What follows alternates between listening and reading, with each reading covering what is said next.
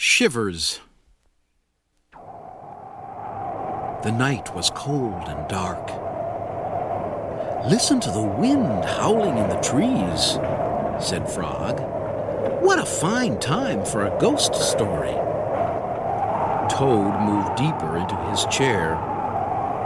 Toad, asked Frog, don't you like to be scared? Don't you like to feel the shivers? I am not too sure, said Toad. Frog made a fresh pot of tea. He sat down and began a story. When I was small, said Frog, my mother and father and I went out for a picnic. On the way home, we lost our way. My mother was worried.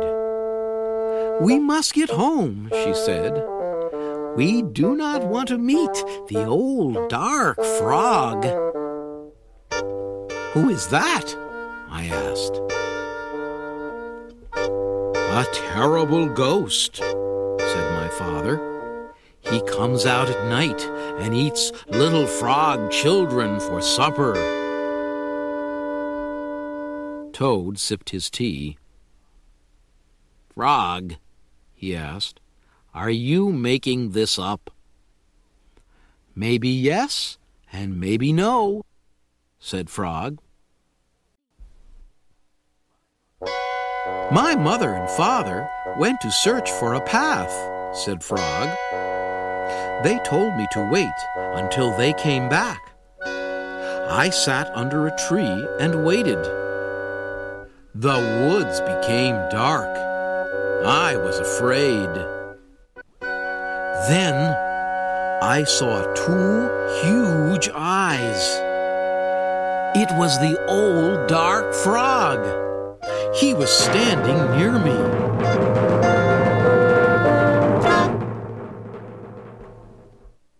Frog, asked Toad, did this really happen? Maybe it did, and maybe it didn't, said Frog.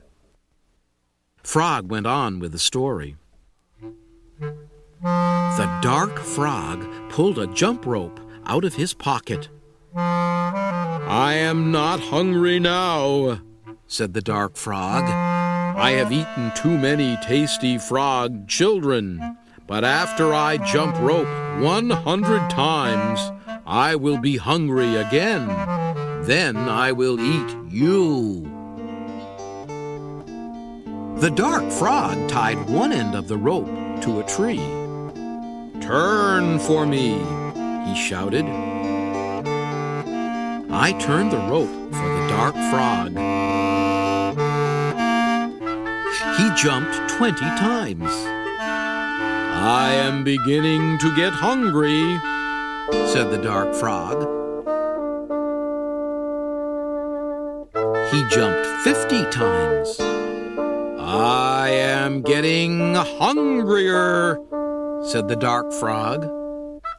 He jumped ninety times. I am very hungry now, said the dark frog. What happened then? asked Toad.